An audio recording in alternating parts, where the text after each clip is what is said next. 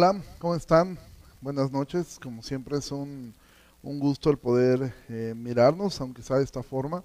Ya estamos avanzando bastante aquí con el, con el libro de, de Romanos y bueno, siempre es un privilegio y es un gusto el que, el que podamos estar todos aquí eh, reunidos. Hoy agradezco muchísimo a, a la familia Ricaño que me, que me está hospedando hoy. Estoy aquí desde la comida, no nos hemos movido para nada de acá comimos, estuvimos platicando y tratando de resolver algunos, algunos asuntos ahí de, para, para el día domingo.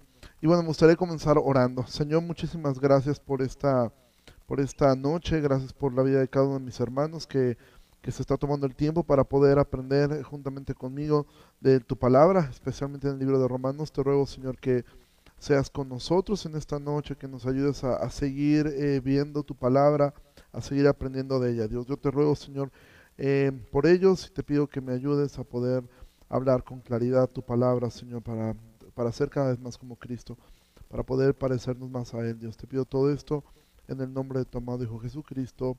Amén. Bueno, ya estamos, hoy acabamos el, vamos a terminar hoy el capítulo 14.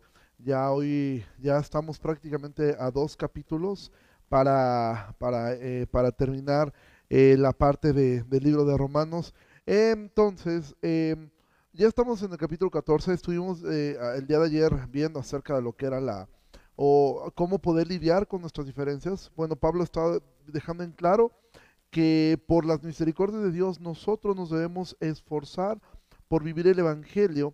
Sí, y ahora, bueno, ha llegado a la parte práctica, que finalmente es la parte eh, quizás un poquito más difícil de podernos nosotros aplicar la parte de cómo es que el Evangelio nos afecta a nosotros, cómo es que el Evangelio nos ayuda a poder vivir una vida eh, recta delante de Dios, entendiendo eh, que hay diferencias, siempre las habrá, habrá diferencias entre nosotros y muchísimas situaciones complejas, pero nosotros debemos mirar que el Evangelio debe ser luz y debe brillar en nosotros. Entonces, eh, Pablo ha estado dejando claro todo, todo esto. Ayer estuvimos viendo las diferencias que podemos tener en cuanto a cosas que son alimentos o cosas que eh, una persona decide hacer, otra persona decide abstenerse, que no son pecaminosas. Y también miramos cómo es que debemos lidiar con las diferencias secundarias en cuanto a cuando hablamos, eh, por ejemplo, de doctrina. Sin embargo, hoy Pablo va a hablar un poco más eh, respecto a lo que es cómo es que un creyente eh, luce cuando es fuerte en la fe. Estuvimos viendo que una persona fuerte en la fe no es quien tenga más años en la iglesia, una persona fuerte en la fe no es la persona que em, sabe mucho, sino el fuerte en la fe es el que ha encontrado una aplicación de la palabra, ha encontrado que esto ha afectado su, su carácter y ha, y ha encontrado que tiene una claridad en cuanto a ciertos temas que quizá para otras personas no lo tengan tanto. Entonces hoy vamos a poder mirar ¿Cómo es que luce una persona que es fuerte en la fe? Si entonces vamos ahí a Romanos capítulo 14, al versículo 9, dice así, porque Cristo para esto murió y resucitó y volvió a vivir, para ser Señor así de los muertos como de los que viven, pero tú, ¿por qué juzgas a tu hermano? O tú también, ¿por qué menosprecias a tu hermano?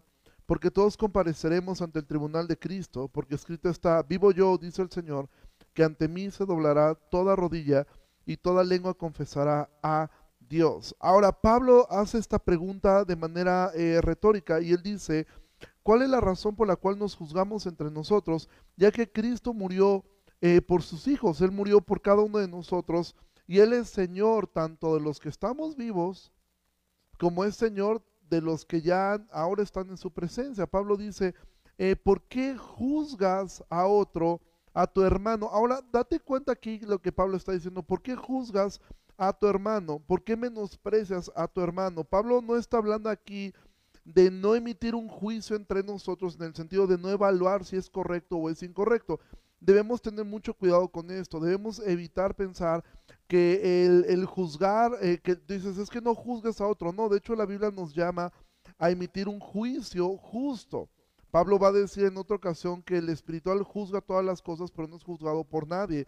La Biblia habla de que juzguemos con justo juicio. Entonces, aquí Pablo no está diciendo que nunca deberíamos emitir un juicio. Lo que está aquí hablando es un juicio condenatorio, ¿sí?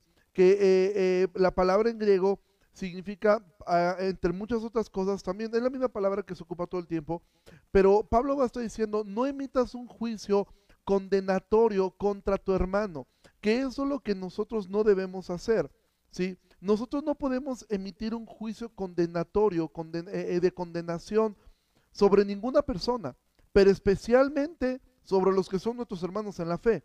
O sea, ya condenar a una persona y decir es que esta persona es, eh, no, no es cristiano, va a ir al infierno, simplemente porque no hace las cosas como yo pienso que, que, deberían ser hechas.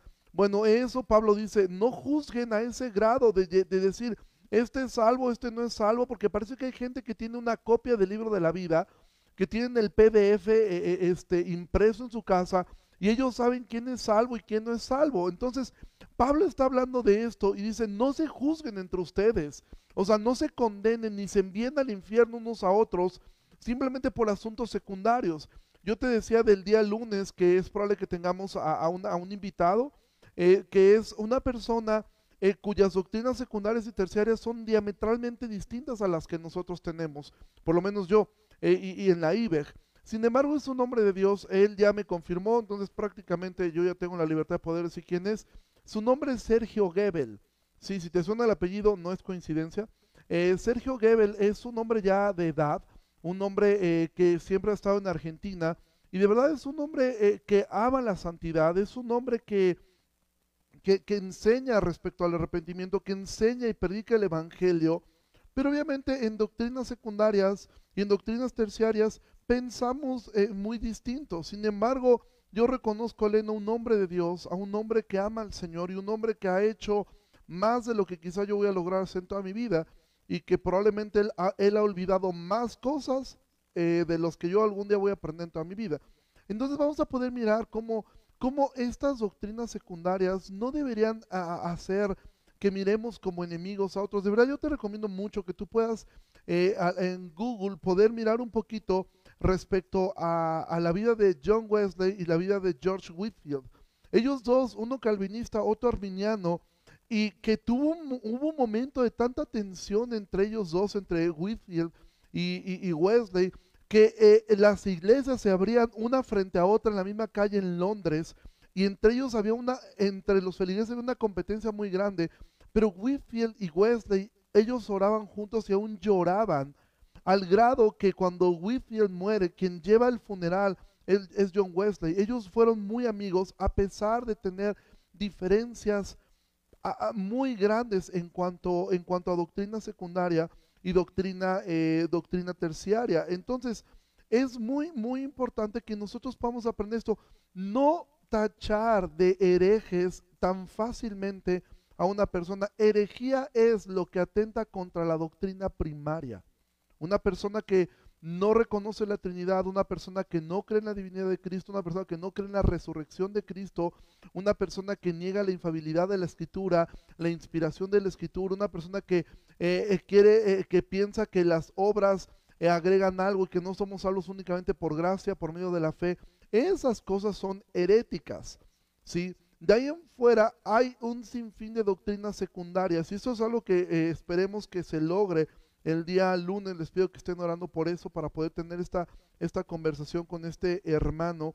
Es un hermano y un hombre de Dios. Entonces, eh, cada hombre, eh, dice versículo 12, eh, dice, de manera que cada uno de nosotros dará a Dios cuenta de sí. ¿sí? Ahora, esto no debería ser un consuelo para, para una persona que le gusta manipular las situaciones, sino esto es un recordatorio a tener temor respecto a las cosas que hacemos, ¿sí? Y tener temor porque vamos a dar cuenta de lo que hacemos, ¿sí? Aún eh, eh, eh, Dios que discierne el corazón y nosotros vamos a dar cuenta delante de Dios respecto a estas situaciones, ¿sí? Aún de cada palabra ociosa que salga de nuestra boca, nosotros vamos a dar cuenta. Entonces, cada hombre debe escudriñar y cada uno de nosotros debemos escudriñar en nuestro corazón, ¿sí? Eh, respecto a las intenciones por las cuales hacemos las cosas. ¿sí? Eso es lo que nosotros siempre deberíamos de mirar. Versículo 13 dice, así que ya no nos juzguemos más los unos a los otros,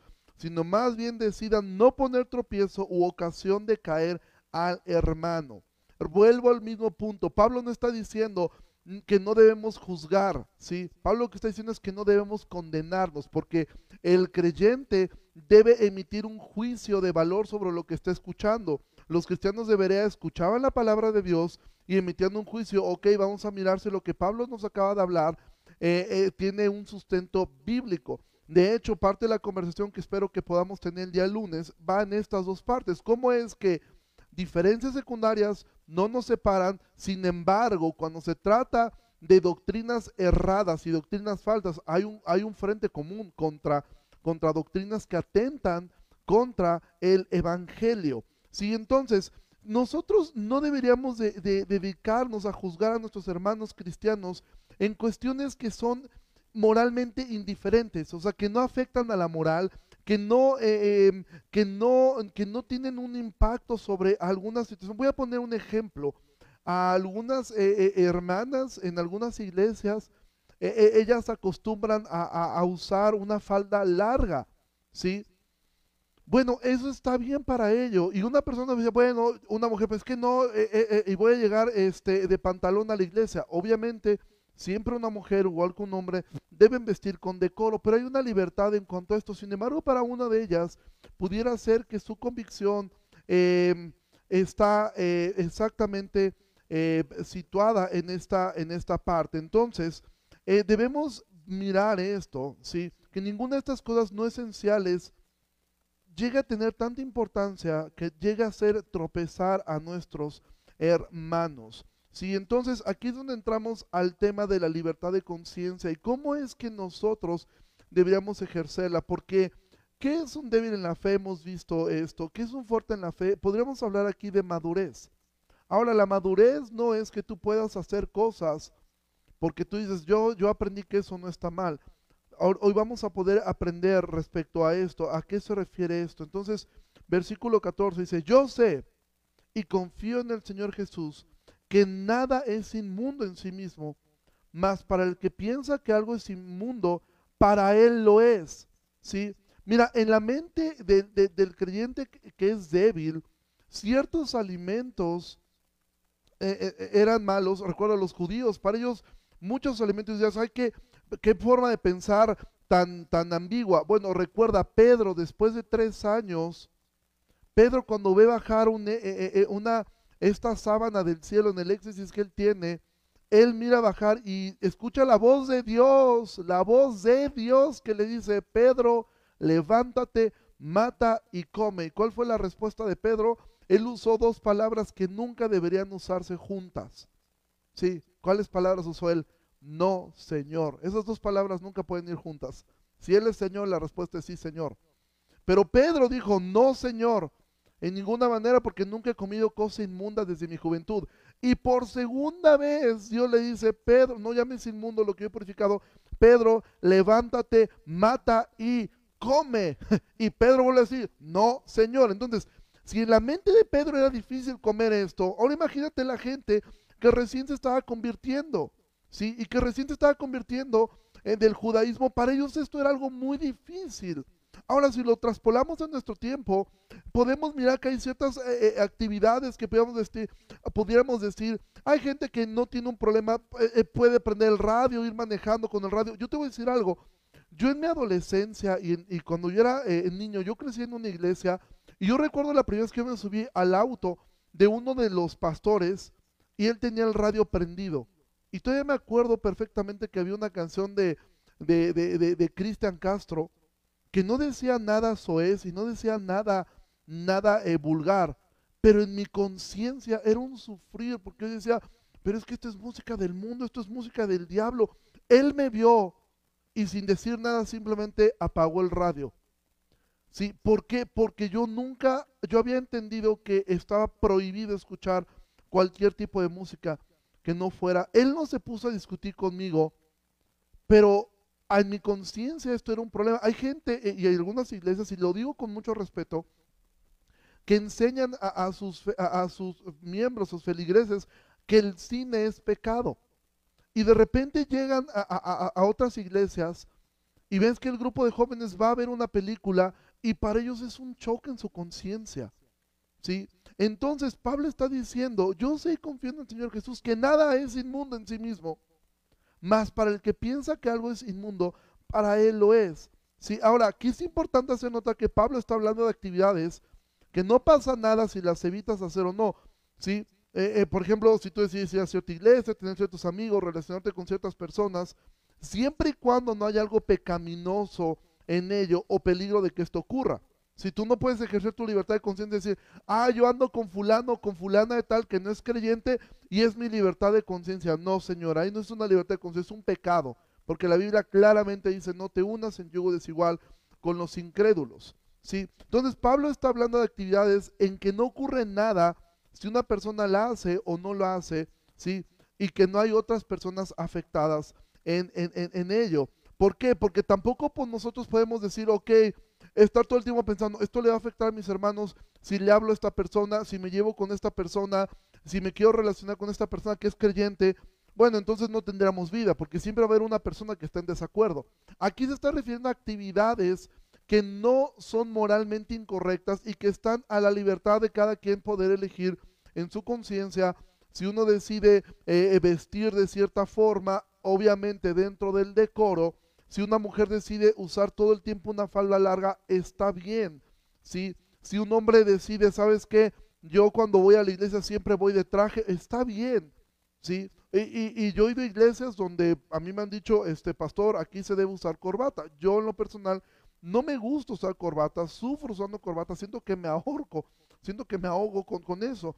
Sin embargo, en amor, tú lo debes hacer. Tú no puedes llegar, a ver, aquí a mí no me importa y esto no, es importante, la, corbata no predica. No, yo tengo que por amor a ellos em, decir, ok, no pasa nada si es una corbata, no pasa nada si hago eh, eh, esto. Entonces, Pablo está hablando de actividades que no ocurre nada si tú lo haces o no, o no lo haces, ¿sí? Y cuando no hay afectados en esto. Versículo 15 dice, pero si por causa de la comida tu hermano es contristado, ya no andas conforme al amor no hagas que por la comida tuya se pierda aquel porque en Cristo murió. No sea pues vituperado su bien. Mira, si por causa de que a ti te gusta escuchar, no sé, a lo mejor eh, te gusta escuchar boleros, te gusta escuchar bossa nova, eh, eh, te gusta, no sé, algo que no, o si tú dices, no, me encanta el reggaetón, tienes un problema. Te deleitas en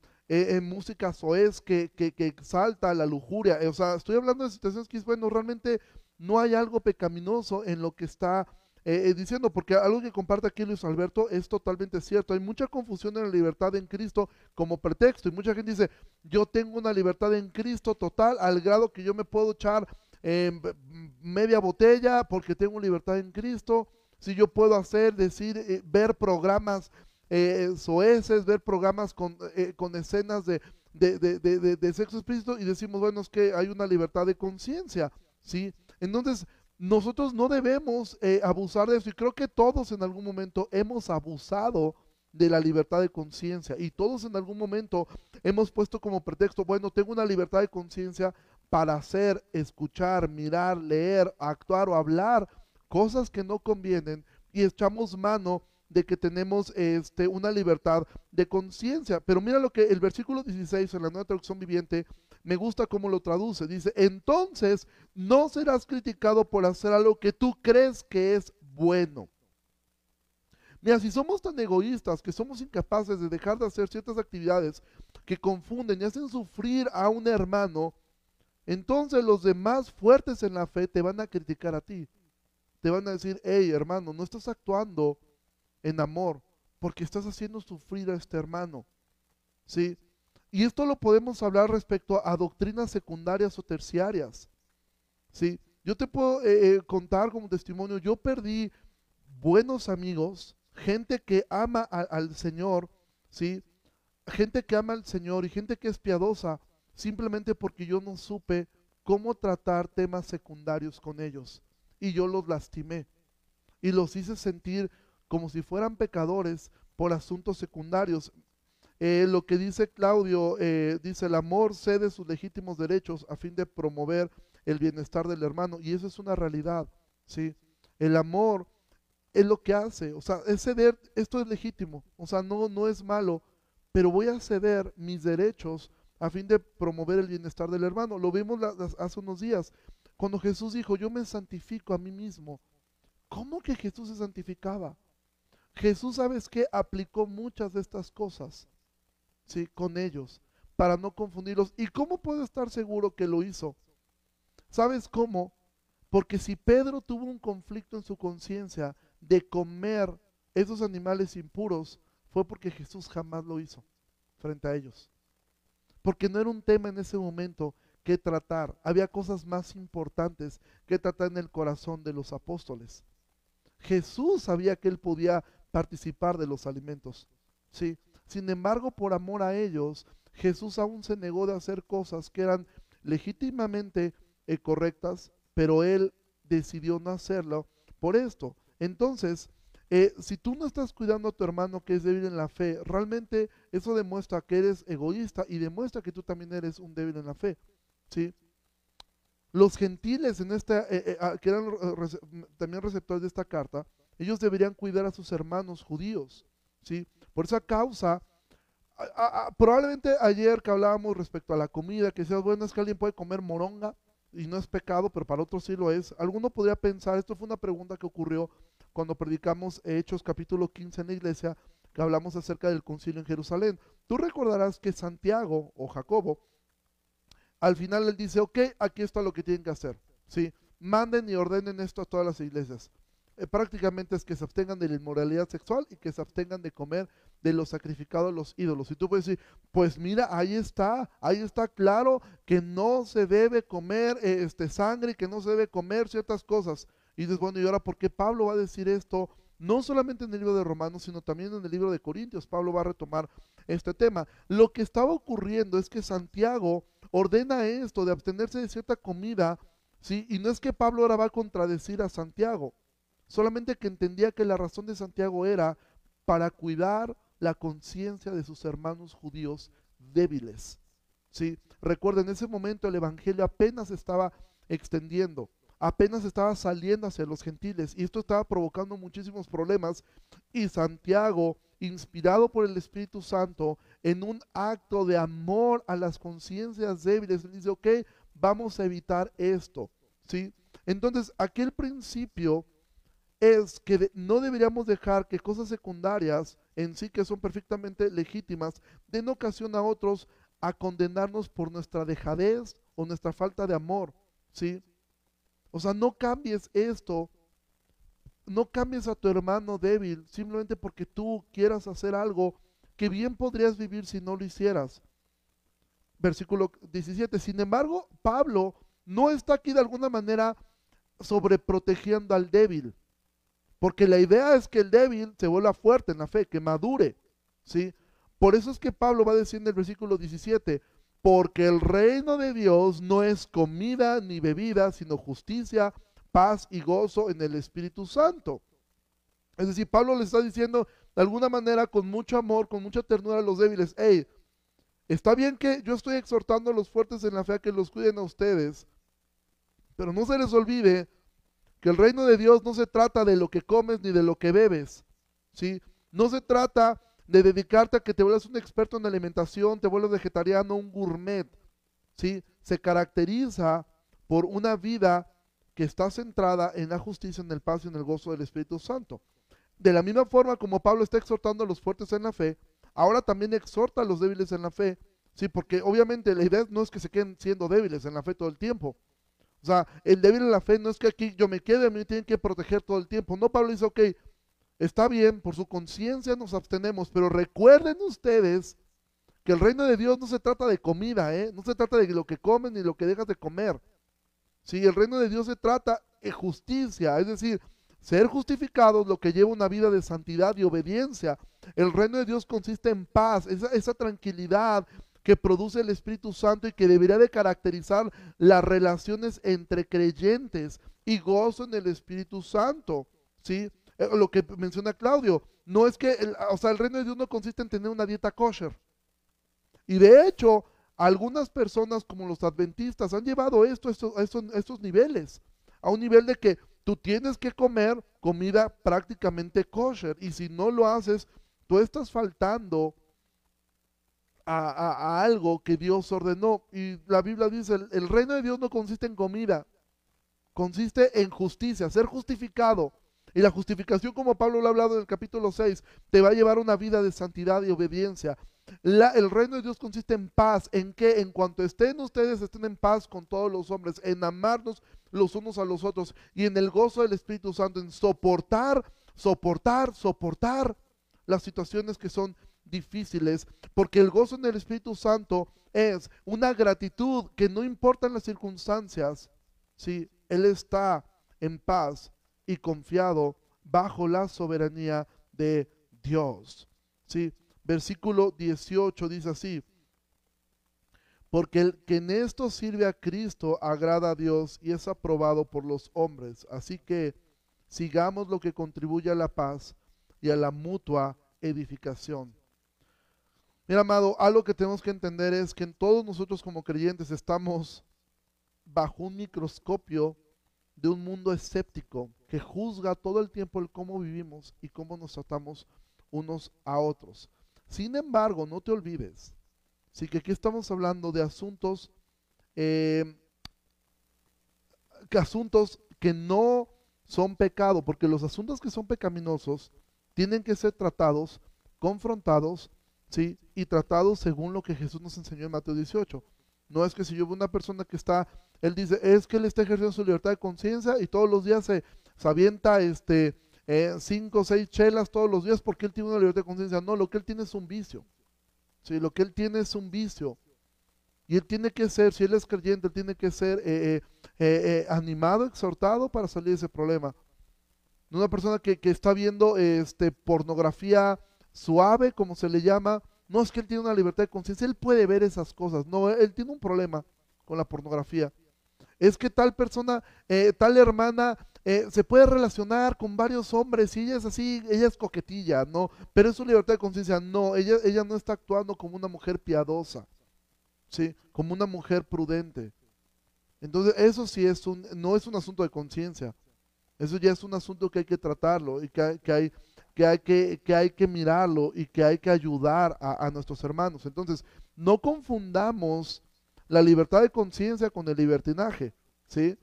O sea, la Biblia deja claro lo que es pecado y lo que es pecado no entra en el rubro de la conciencia. ¿Qué es lo que entra en el rubro de la conciencia? Esas zonas grises, ¿sí? Voy a poner un ejemplo. Ahora con todo esto de la pandemia, eh, me ha tocado mirar, estuve en una boda así, que fue una boda súper sencilla. Eh, y muy linda, por cierto, muy, muy linda, se tuvo que hacer muy pequeña. Y después vi a otros amigos que se casaron, este, en su boda la transmitieron por internet y fue muy lindo porque sus demás amigos vieron la transmisión vestidos como si estuvieran ahí en, la boda. Sí, y alguien me decía, es que esto no es una boda, eso es un asunto.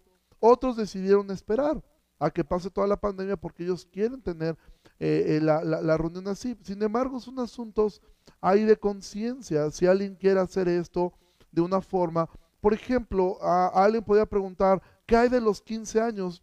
En lo personal, se me hace un gasto innecesario. Em, mm, sin embargo, no es algo em, bueno o malo, o sea, es algo que cada uno puede decidir. Lo mismo con la presentación de los niños. Hay, hay padres que sufren si no se presenta a su hijo como Simba delante de toda la iglesia, ¿no? Y se presenta, eh, hay, es un asunto de conciencia, a veces es un asunto como que traemos la, herencia católica romana de que hay que bautizar al niño y vestirlo con el ropón, que como que se siente como que es que ya nació mi hijo y si no lo presento en la iglesia está mal. Es un asunto de conciencia. Hay padres que deciden hacerlo y es súper lindo, a mí me encanta cuando hacemos presentación de niños en la iglesia, pero no es algo de lo cual la Biblia nos ordena hacerlo o no hacerlo, es un asunto de, eh, de conciencia. ¿sí? Entonces, recuerda, no estamos hablando de asuntos que son pecaminosos, estamos hablando en asuntos que en la Biblia no nos dice que se debe hacer de una forma o se debe hacer de otra forma. Otro asunto de conciencia, la Navidad. Hay hermanos que pues que están contra la celebración de la Navidad. ¿Sí? ¿Por qué? Porque ellos dicen es que mira, la historia de la Navidad es esta, viene de la Saturnalía, era una festividad romana que se celebraba el 25 de diciembre. Está bien, no lo celebres, está bien, no pasa nada. Yo no voy a llegar a tu casa este, vestido de Santa Claus, eh, para imponerte mi convicción, está bien. Es un asunto de conciencia. No hay problema si tú decides no hacerlo. El problema está si tú me quieres imponer a mí también. Tú, obviamente esa persona, pues, pues no le invito a la cena de Navidad, ¿no? Entonces, no sé si me estoy dando a entender y podríamos entrar aún, en otros ejemplos, pero no me daría tiempo de poderlo explicar y yo sé que alguno porque a veces escuchamos esto y nos sentimos muy cómodos, diciendo, no, esto sí yo lo creo, pero hay ciertos temas grises que me gustaría algún día poderlos tocar, pero eh, no creo que sea el momento y creo que, crearía más confusión el poderlos tocar ahora mismo. Pero hay tantos temas en los cuales a veces nosotros como creyentes venimos cargados de tantas supersticiones, ¿sí? Respecto a, ciertas cosas que casi casi que el diablo se mete, si tú miras este escuchas eh, cierta música, el diablo se metió por ahí, por la puerta, y los demonios casi, que se mueven en las, eh, por, las ondas sonoras, etcétera.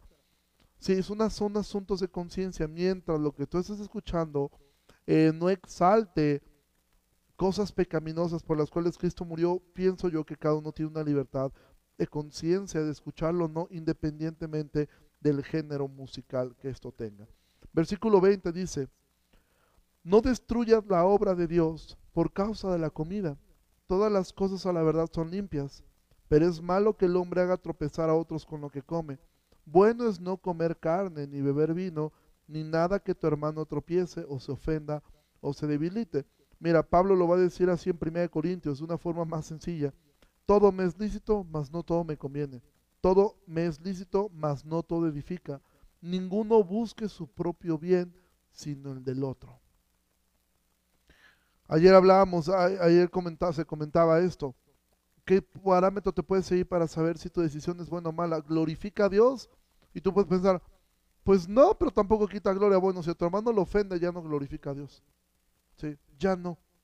Ya no cumple esa parte. ¿Sí? Ya no glorifica a Dios. Entonces, Pablo dice eh, eh, eh, esta parte, o sea, no destruya la obra de Dios por causa de algo secundario. ¿sí? por la causa de algo que tú sabes que no es esencial para el Evangelio, que no es esencial, ¿sí? Porque sí, como nos, nos, comparte Claudio, el legalismo y el liberalismo son inclinaciones naturales de nuestro corazón, ¿sí? Pero por eso también Cristo murió, para que nos dominan. Nosotros somos seres así que vamos de extremos a extremos. Está el extremo del legalismo, de si tú no lo haces como yo lo hago, estás mal. Y está el extremo del liberalismo, donde cada quien dice, bueno, yo puedo hacer lo que se me pegue la gana, y a mí nadie me puede decir absolutamente nada. Debemos centrarnos en el Evangelio para poder caminar nosotros con conciencias limpias. Pablo dice, no destruyas la obra de Dios por algo tan trivial como si puedes comer carne o si puedes eh, eh, eh, cenar con una copa de vino o si puedes hacer, no destruyas la obra que Dios puede estar haciendo en tu hermano por causa de eso, ¿sí?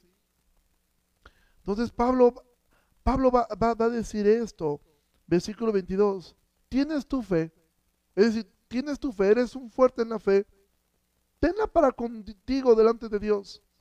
Bienaventurado el que no se condena a sí mismo en lo que aprueba. ¿Sí? Es decir, puedo tener una completa libertad de participar de toda clase de alimentos y aún en ciertas actividades no pecaminosas. Voy a poner otro ejemplo. Sí, que quizá algunos digan, ah, es que eso ya no me, no, me, no me cuadra. Podemos preguntar, ¿es pecado bailar? Que tú bailes con tu, con tu esposa. ¿Sí? Obviamente, repito, no vas a bailar algo que esté exaltando eh, eh, eh, los deseos de la carne, que esté exaltando la promiscuidad o que esté exaltando el, sexo pecaminoso. Pero, ¿qué hacer algo donde tú dices, puedo bailar algo lindo con mi, con, mi cónyuge? Para hay personas que eso les afectaría en la conciencia. Y bueno, habría que respetarlos a ellos. Pero entonces, puedo tener una libertad de participar en ciertas actividades, sabiendo que Dios, pues, no se desagrada de eso. Pero no debería yo de exhibir esa libertad de forma innecesaria ante los débiles. Es mejor que ejerza esa libertad en privado, cuando nadie puede ser ofendido. Y eso no es hipocresía, ¿sí? Eso es sabiduría. Entonces, ok, dices, bueno, ¿sabes qué? En este lugar más de uno quizás se va a, ofender, bueno, lo mejor es que eh, pues baila con tu esposa en casa, ¿sí? Ten un, ten un tiempo lindo allí, porque si esto va a hacer tropezar a otras personas, es mejor no hacerlo. Es mejor no hacerlo. ¿sí? Es mejor eh, eh, eh, cuidar esta parte en tu, en tu corazón. Si Pablo dice, tú tienes fe, tenla para contigo delante de Dios. Bienaventurado el que no se condena a sí mismo en lo que aprueba. ¿Sí? Es muy bueno que tú puedas andar en un goce de tu libertad cristiana, ¿sí? que no estás encadenado a, asuntos este, mm, raros, ¿sí? pero es mejor ceder como decía Claudio, en tus derechos legítimos y no tener que condenarte a ti mismo, en el, no, no eternamente, sino crear en tu corazón un, pesar porque ofendiste a otros. ¿sí? Y Pablo dice, uno que evita hacer tropezar a otro es bienaventurado, es feliz. El decir, ok, yo podría hacer esto y no es pecaminoso, pero por amor a Él voy a evitar hacerlo. Voy a evitar eh, aún hay ciertos juegos de mesa.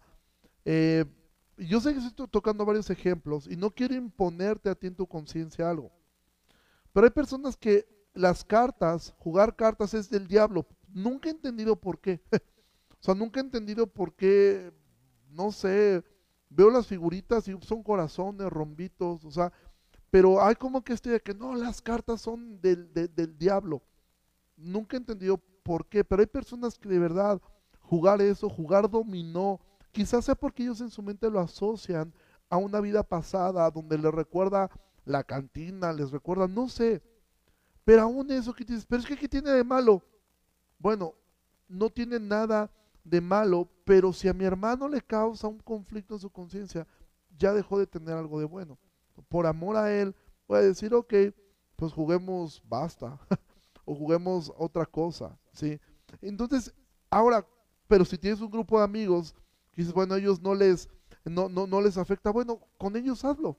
Y con ellos júntate y hazlo y cuida. Y con esto también poco a poco vas a ir enseñando al débil en la fe a darse cuenta que pues no es, eh, eh, no es algo que sea pecaminoso, que dices, bueno, ya sí lo razono, ya sin prejuicios, ya sin este sin estas ideas, bueno, entonces puedo mirar que realmente no es algo eh, pecaminoso esto. Y esto ayuda, te repito, yo crecí con un montón de limitantes en mi vida. O sea, crecí que esto es, está mal, esto es malo, esto es malo, esto es malo, esto es muy malo, esto es malísimo y esto es lo peor. Prácticamente todo era malo, ¿sí? Menos este, ciertos cantantes que actualmente ya no cantan nada que ver con lo que cantaban anteriormente, ¿sí? Pero esto poco a poco vamos nosotros eh, eh, eh, creciendo y llevando esto, porque sí, como dice Andrés, tanto el liberal como legalista tratan de justificar sus conductas para satisfacer su ego, ¿sí? El legalista de pensar que es más santo que el otro y el, y el, liberal de, de demostrar que él puede ver, hacer, hablar y escuchar. Y como eh, este versículo de Filipenses, esto nos debería dar una guía. Si piensa en lo que es verdadero, en lo honesto, en lo justo, en lo puro, en lo amable, en lo que es de buen nombre, si hay virtud alguna, si algo digno de alabanza, en esto piensa, porque sí es cierto, nuestros pensamientos tarde o temprano son los que van a dictar nuestros actos. Entonces, Pablo no termina eh, eh, de esta forma, sino que termina el versículo 23, dice, pero el que duda sobre lo que come es condenado, porque no lo hace con fe. Y todo lo que no proviene de fe es pecado. Pablo nuevamente vuelve a dirigirse específicamente hacia los débiles, porque ahora, tú imagínate, y yo sé que algunos que aquí están escuchando esto, dicen, oye, sí es cierto, realmente, pues es cierto, ¿qué tiene de malo el dominó? ¿O qué tiene de malo este, e, e, ciertas actividades? Pero si tú lo haces simplemente porque lo dije yo o porque alguien más lo hizo, tú puedes caer en este problema que Pablo está diciendo. El que duda sobre lo que come es condenado. No se refiere a la condenación eterna, se refiere en su, en su, en su alma, en su corazón, porque no lo hace con fe. Recuerda, la fe es viene por el oír y el oír la palabra de Dios. O sea, que está diciendo, si tú al final vas a hacer las cosas por querer ser aceptado en el grupo, entonces tú no estás haciendo las cosas por, eh, eh, eh, por, por Dios, las estás haciendo por ti. Y esto es, tengo que decirlo, ¿sí? muchas personas, cuando llegan a, por ejemplo, a este lado, dicen, ok, ya me di cuenta que esto está mal, esto estaba mal, esto estaba mal, y en el fondo dicen, oye, pero es que yo creo que esto estaba bien. Y terminan abrazando doctrinas secundarias que en su conciencia están sufriendo, pero simplemente las abrazan porque la mayoría del grupo así es y no quieren pues que ellos les hagan este, eh, pues no sé, yo no quiero que me hagan bullying, ¿sí? Eh, porque algo es, algo que es importante, es la conciencia de una persona no es una guía infalible, lo único infalible es la palabra de Dios. La conciencia puede ser educada por la Biblia, ¿sí? Podemos aprender de la palabra de Dios para, para, para madurar y para poder ser fuerte en la fe. Pero entonces, ¿por qué sería malo eh, hacer ciertas cosas pero sin fe? ¿Por qué? Porque entonces lo estarías haciendo por presión. Imagina esto. Imagina un joven que ha crecido toda su vida en una iglesia que fue, era muy, muy, muy radical en ciertos aspectos eh, secundarios y que para ellos ir al cine era del diablo. Y ahora y él creció toda su vida eh, en su conciencia creyendo que el cine desagrada a Dios. Y ahora llega el grupo de jóvenes de una iglesia quizá un poco eh, que goza de más libertades en sus conciencias. Y ese grupo de jóvenes le dice, oye, vamos a ir al cine. Y él en su conciencia dice, pero es que eso es malo. Pero él dice, pero ese grupo me va a rechazar si no lo hago. Y al final va al cine. Él pecó. No porque el cine sea pecaminoso, sino porque él en su conciencia acaba de decidir agradar más a los hombres que a Dios. ¿Sí me explico? Entonces, si su conciencia se ancla a la palabra de Dios, y eso es lo que eh, debemos hacer todos, anclar nuestra conciencia a la palabra de Dios. Aún en, si, si, ahora tú dices, bueno, yo antes, yo antes eh, tenía un pensamiento arminiano, ahora tengo un pensamiento calvinista, ¿por qué lo tienes? ¿Por qué es lo que está de moda? Porque si no, no te van a aceptar en el grupo, porque si no, no te van a dar la membresía de la iglesia, eh, que de hecho no es algo por lo cual nosotros negáramos la membresía de la iglesia. Pero entonces tú lo estás haciendo por temor al hombre, no por, por, por, por Dios. Muchas personas abrazan las doctrinas de la gracia por ser aceptados y por no ser estigmatizados ahora por este lado, por este grupo. Mira, yo cuando estuve eh, eh, hace dos años en Santo Domingo, em, tuve la oportunidad, me tocó comer en casa, en casa de Sugel Michelén. Y yo era el único que tenía una posición escatológica distinta a la que todo el demás grupo tenía. Y de momento alguien empezó a hablar de este tema y de verdad la actitud de Sugel para mí fue tan, tan tierna, tan madura, Éramos puros pastores. Pero de alguna manera uno de ellos quería comenzar a, hablar, de alguna forma menospreciando la postura eh, distinta a la, que ellos tenían. ¿sí? Y gel paró todo y me dijo, Ricardo, ¿alguien te ha hecho sentir incómodo en la iglesia por la postura escatológica que tú tienes? Le dije, no, la verdad es que no me ha sorprendido eso. Me dice, ok, qué bueno. Porque no es el fin. Que yo dije, ah, no, ahora voy a decir, no, yo también creo lo mismo. Y sí, este, fuchi, guacala, a lo, a lo demás. No, o sea, mi conciencia está anclada en mi convicción premilenial, ¿sí? Eh, y no es que ahora creo lo otro por, por, por, conveniencia, ¿sí?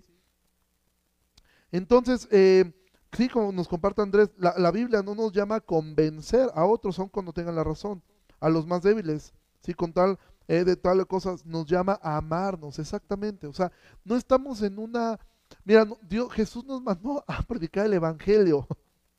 Y eso es lo que debemos de predicar. Obviamente, las doctrinas secundarias son importantes, las doctrinas terciarias son importantes. Es importante tener un, concepto correcto de muchas cosas, pero lo que Jesús nos, mandó a predicar fue el Evangelio. ¿Sí? El Evangelio, el Evangelio.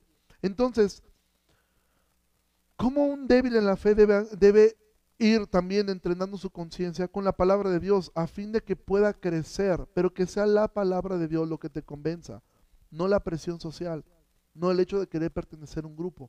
Porque si tú lo haces de esa forma, realmente tú estás pecando.